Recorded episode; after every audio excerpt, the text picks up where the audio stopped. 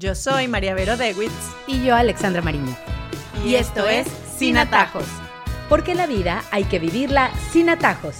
Bienvenidos a Sin Atajos, una vez más, María Vero y yo aquí felices de la vida acompañándolos. Y hoy queremos hablar de algo que acompaña al ser humano durante toda la vida y nos hemos dado cuenta que necesariamente es en casa donde se aprende y en donde hay que tener el seguimiento continuo. Y esto es de las habilidades de vida que tiene que ver con el eventualmente ser un adulto responsable, porque hay mucho tiempo para ser adulto y cuesta mucho la adultez, la verdad, pero va a costar mucho más a nuestros hijos cuando no les enseñamos estas ciertas habilidades de las que vamos a hablar el día de hoy y en las que también vamos a tener que aprender nosotros y trabajarlas si no son naturales y si no nos surgen naturalmente. Sabemos como adultos que algunas cosas nos cuestan trabajo y bueno, pues qué bueno reparar en ellas y ayudarle a nuestros hijos a que eventualmente no sean como nosotros en ese sentido. Claro, todos nacemos con ciertas habilidades, con aptitudes, con virtudes y con defectos, ¿no? Conocernos es el primer paso, el decir, bueno, a mí me cuesta mucho el orden. Yo siempre digo el orden porque a mí me cuesta el orden.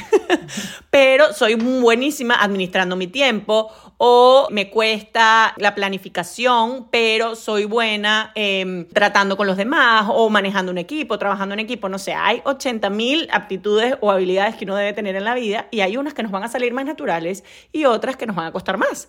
Y a nuestros hijos puede ser que les cuesten las contrarias y les salga fácil. Entonces, el primer paso como papás es conocernos a nosotros mismos y conocer a nuestros hijos. Porque ¿cómo entrenamos algo? ¿Cómo puedes entrenar a un atleta si no sabes cómo corre, qué le cuesta, si tiene que ir más rápido o si tiene que aguantar más tiempo? No, o sea, tienes que conocer al atleta y tú como entrenador también te tienes que conocer para saber cómo puedes hacerlo mejorar. Entonces, ese autoconocimiento yo creo que es clave y es la primera fase, ¿no? Es decir, bueno, de repente yo soy muy desordenado, pero yo entiendo que a pesar de yo ser muy desordenado, tengo que lograr que mi hijo más o menos logre un orden que no tiene que ser el mismo orden para todos. Ojo, hay gente que es maniática, hay gente que es perfeccionista hay gente que es medianamente ordenada. Mientras ellos tengan cada cosa en su lugar, que más o menos se vea algo armonioso y que no pierdan tiempo buscando sus cosas, Está bien, esto se los digo a las mamás maniáticas que quieren que ordenen todo por color, por tamaño, por... Bueno, no pasa nada si no lo ordenan. Y luego también está el otro lado. Si yo soy muy buena en algo, cómo entreno a mi hijo que de repente le cuesta mucho y cómo no pierdo la paciencia con eso, porque decíamos entonces la mamá que le sale muy fácil administrar el tiempo, se desespera con el hijo que no sabe, o sea, que está tarde siempre, que nunca llega a tiempo, que nunca está listo. Entonces, bueno, ¿qué herramientas le proporciono yo de esa fortaleza que yo tengo? ¿Por qué yo tengo esa fortaleza? ¿Qué hago? Bueno, yo, por ejemplo, cuento el tiempo hacia atrás. Si yo tengo que estar listo a las 11, yo sé que me toma media hora arreglarme, 10 y media, sé que me toma 10 media hora pararme 10, entonces me tengo que levantar a tal hora. Y así, entonces le puedo enseñar esa herramienta a mi hijo y entonces él puede lograr mejorar un poquito que cuando no salen naturales, ojo, va a costar siempre. Y eso también tenemos que tenerlo claro, porque creemos que, ah, no, es que ya, es que él va a ser ordenado y toda la vida, no, probablemente toda la vida le cueste, pero por lo menos si tiene las herramientas, tiene cómo luchar. En cambio, si no tiene las herramientas, le cuesta y no sabe cómo luchar. Y también vamos a hablar de cosas más prácticas. Realmente hay que enseñarle a nuestros hijos a defenderse por sí mismos, en el sentido en que tienes que tender tu cama, en el que tienes que en tu físico estar bien presentable, porque tú no puedes salir sucio a algún lugar, porque si tienes una fiesta, una reunión, si tienes una entrevista, no puedes llegar poco presentable. Son pequeñas cosas en las que nosotros sí debemos de reparar porque nadie más se los va a decir. Muchas veces nos van a voltear los ojos, van a ser el qué desesperante, mi mamá es súper estricta. No, sino que son esas habilidades de vida que es enseñarles a cocinar un arroz, un huevo, hacer bien un sándwich, cosas muy sencillas, pero que eventualmente en su vida, cuando ya no estés tú como mamá o como papá para hacerle o ayudarle a hacer las cosas, entonces, ¿quién se las va a enseñar? Yo creo que hay un montón de ejemplos, es que hasta coser un botón, en el que sí hay que hacerlo, en el que hay que enseñarles, y no hay nada peor que una persona que no sea capaz y que le parezca mucho mejor cerrar la puerta y decir, no, pues así quedó mi casa y, y no me importa, en el sentido del el orden, por ejemplo. María Velo nos dice, a mí me cuesta mucho trabajo. Bueno, para mí es esencial el orden, porque lo que vemos y tenemos alrededor, entonces eso hace que tu mente por dentro pues también esté mucho más ordenada. Hay una razón de ser para cada una de las cosas que podemos enseñarles en la vida.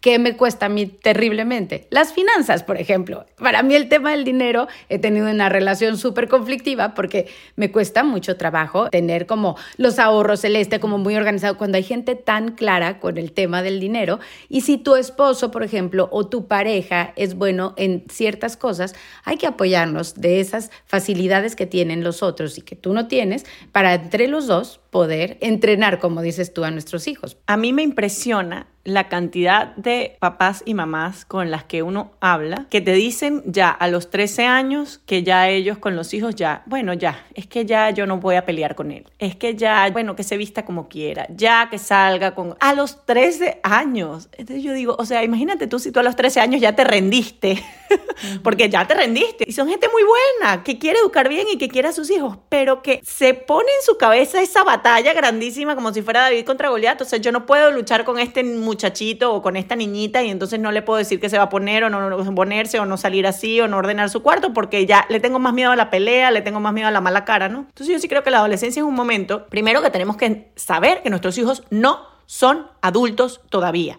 No son capaces de tomar sus propias decisiones porque todavía son niños. Todavía no tienen el lóbulo frontal desarrollado. No, no lo tienen. O sea, se van a equivocar. Entonces yo no puedo pretender que mi hijo de 14 años ya decida, no, o sea, yo tengo que estar ahí para educarlo. Obviamente la educación de un niño de 14, 13, 16 y 17 no es lo mismo que un niño de 8, o sea, yo no puedo estar al niño de 14, cepillate los dientes, o sea, recordándole todo, no, pero no me puedo rendir, o sea, yo no puedo dejar que mi hijo salga zarrapastroso a la casa y sucio porque es que yo no voy a pelear con él, ya él decidió, no, las normas se siguen manteniendo en la casa porque yo sigo educando. Entonces, eso es lo primero, o sea, no rendirse antes de tiempo, porque seguimos entrenando, seguimos entrenando hasta que ese niño se vaya de nuestra casa. Y además después seguimos también también, porque eso es mentira que dejamos de educar. Pero sí tenemos como un reloj de arena que va bajando y que el tiempo se va acabando. Entonces, claro, eh, muchas veces por amor queremos hacerles todo, ¿no? No, es que yo lo consiento, es que no haga nada. Cuando llega de su práctica yo le hago su cenita, su sanduchito porque él está muy cansado y entonces yo le lavo toda la ropa, las medias, las arrastra por toda la casa, pero yo se las restrego y paso una hora restregándoselas porque mi pobrecito niño, claro, amor, no es amor, ¿no? Pero nuevamente, ¿qué pasa con ese niño cuando tiene 18 años y se va para un college y no sabe hacer absolutamente nada? Porque yo lo quise tanto que no le di las herramientas, sino que siempre se lo hice yo. Entonces, ahí hay que empezar a entender que hay que soltar y hay que soltar es mi amor, tienes que aprender a poner una lavadora, saber secar la ropa, saber doblarla, tienes que saber sacar la basura, tienes que saber lo que tú dices, tender tu cama bien, o sea, que se vea bien tendida. Que por cierto, el otro día leía, creo que en Twitter, que ya los jóvenes no usan sábana, que nada más usan el cobertor porque ya eso no se usa. Claro, les da flojera hacer la cama, ¿no? O sea, entonces no saben obviamente lo que es una funda, ¿no? Sino que es solo un cover y ya. Bueno, de repente enseñarles eso, hacer un presupuesto, a saber lo que uno gasta, todas esas cosas son básicas, pero eso toma tiempo también porque eso no sale solo, ese entrenamiento lo tenemos que hacer nosotros. Y ese entrenamiento tiene que tener un tiempo, entonces yo me voy a tomar una semana para enseñarle esto, luego voy a tomar una semana más para ver si lo está haciendo bien y luego ya lo puede hacer solo. ¿Y cuando en la vida nosotros nos planteamos hacer un entrenamiento de algún hábito? Mira, pocas veces porque estamos corriendo, porque estamos en mil cosas. Entonces, a veces, bueno, vale la pena pausar y decir, bueno, este niño ya se me está poniendo grande y resulta que es que no sabe hacer nada, es un verdadero inútil. Entonces, tengo que ponerme las pilas y empezar con el entrenamiento, ¿no? Porque si no, luego se nos va y ahí vamos a ver cómo se va a defender. Que aprenderá seguro sí, pero qué lindo es cuando nosotros les equipamos esa maleta. Imagínate tú que tú vas a mandar a un niño a un paseo y lo mandas sin comida, sin dinero, nada. Bueno, conseguirá que comer, sí, pero cuando tú lo mandas y le mandas su comida, su fruta, su, o sea, lo mandas equipado, él, él lo va a pasar bien porque tú te preocupaste por él. Bueno, lo mismo pasa con esta mochila de herramientas que tienen que tener, que nosotros los vamos a mandar a la vida con esa mochila. O sea, yo te enseñé, ahora después tú lo puedes desaprender, lo puedes aprender de otra manera, pero no queda en mí que no te enseñé. Y son cosas que no caemos en cuenta y lo hemos dicho muchas veces. Creemos que porque nos ven hacerlo, ellos ya lo saben hacer, pero realmente no nos vieron hacerlo. Ellos nunca estuvieron poniendo atención cómo yo hacía el sándwich, cómo hacíamos la comida, simplemente pasaba. Eh, me encanta porque hay un video, y me acordé ahorita, que me parece simpatiquísimo, de un joven que llega y llama a un plomero y le muestra el lavaplatos, ¿no? Que está lleno de platos sucios. El plomero se le queda viendo y le dice, ¿cuál es el problema? Y le dice, pues que están los platos sucios. Y el plomero le dice, sí, pero ¿dónde está el problema? Pues por eso, es que no están limpios. Y el otro se le queda viendo como de qué me está hablando. Sí, sí, es que yo acabo de rentar este apartamento, pero en casa de mis papás yo ponía el plato acá y cuando volvía el plato ya no estaba ahí porque estaba guardado. Entonces realmente eso lo que queremos decir.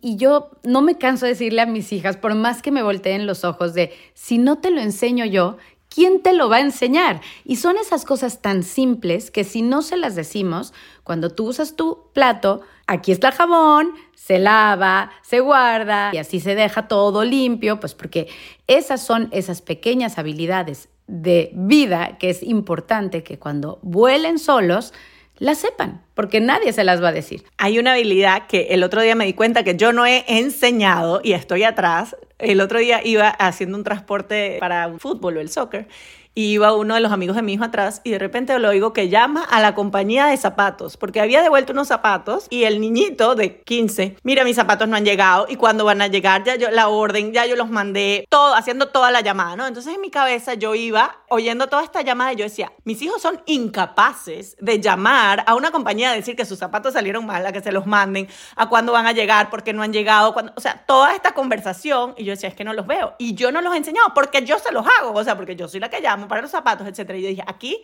estoy out. Entonces, ir a comprar una cosa, pedir un vuelto, usar una tarjeta, reclamar algo, esas son cosas que de repente se nos olvidan y que, bueno, tenemos un tiempo para hacerlas, ¿no? O sea, son tus zapatos, es tu orden, llama tú, pregunta tú, resuelve tú, porque a mí sí me pasó que a mí me costaba mucho después que me casé llamar y pedir algo y todavía me siento como incómoda, ¿no? Entonces, yo creo que esas son esos people skills también, o sea, esas habilidades humanas, ¿no? De tratar con las personas, de pedir, de defender tus derechos, de pedir algo, etcétera, que también tenemos que enseñar y que nuevamente tenemos poco tiempo para enseñarlo para que cuando ellos salgan sean adultos funcionales y puedan funcionar en la sociedad haciendo las cosas bien, sin reclamar, sin gritar, pero bueno, sabiendo resolver un conflicto, ¿no? Y de ahí me viene a la mente el del papeleo. Todos tenemos que hacer papeles, todos tenemos que llenar formularios. Y sí, qué bueno que lo dices, son esas pequeñas cosas eh, que no caemos en cuenta hasta que recibes la llamada tal vez de la hija de estoy en el doctor y me están pidiendo el seguro social y no tengo ni idea cuál es mi seguro social.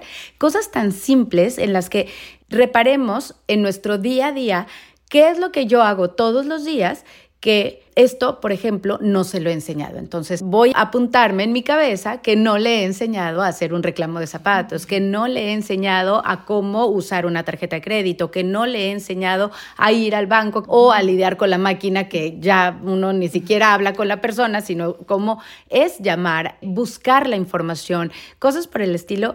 Vamos a encontrar un montón de cosas. Ahora, hay una edad específica para cada cosa. Claro que sí, hay una edad específica para cada cosa, pero sí creo que en mayor o menor medida a cualquier edad se puede enseñar cualquiera de estas habilidades, porque tú dices, bueno, el uso del dinero, cuando tienen 15 años ya que aprendan el banco, el ATM, el cajero, los depósitos de cheque, etcétera, o lo que sea, pero cuando tienen 6, qué bueno que tengan una alcancía y que sepan que si guardan el dinero ahí, luego lo pueden usar, que no se puede gastar más de lo que tienen en la alcancía porque eso es lo que tienen, etcétera, o que de repente hacen un trabajo y entonces alguien les paga algo, que no necesariamente son los chores de la casa, sino algo extra, porque ya sabemos que por actividades que hacemos en la casa para ayudarnos no deberíamos pagar, pero bueno, sí podemos convenir ciertas cosas. Entonces, a cada edad, igual el orden, igual eso mismo de ir y yo voy con él a comprar el helado si tiene 8 años, pero que lo pida él y que pague él y que dé el billete él en vez de hacerlo yo. ¿no? Entonces, es verdad que a cada edad hay una complejidad adicional, pero sí desde chiquitos se pueden enseñar todos los conceptos, el cuidado de las cosas materiales,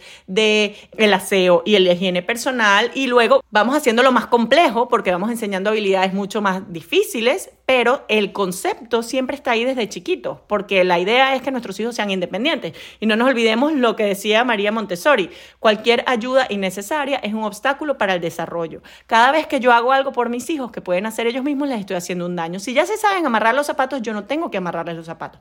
No que yo estoy apurada, que es que no lo hace bien, que se tarda mil horas. Bueno, pero él ya sabe. Entonces, cuando yo lo hago por él, le estoy haciendo un daño. Obviamente, la gente me decía, bueno, pero hay que consentirlos. Claro que sí. O sea, si él ya sabe hacer un sándwich, pero llegó cansado y se lo hago, pues muy feliz se lo hago. Pero hay que identificar cuándo es un momento de consentimiento y que él lo sepa y cuándo es un momento de es tu responsabilidad y lo tienes que hacer. Eso en cualquier edad es importante recordar. A mí me encanta lo que hace una amiga nuestra en común, que es empezarles a decir desde, yo creo que por ahí a los ocho años o nueve años, empieza a decirles dónde están ubicados, por ejemplo, cómo se llaman las calles.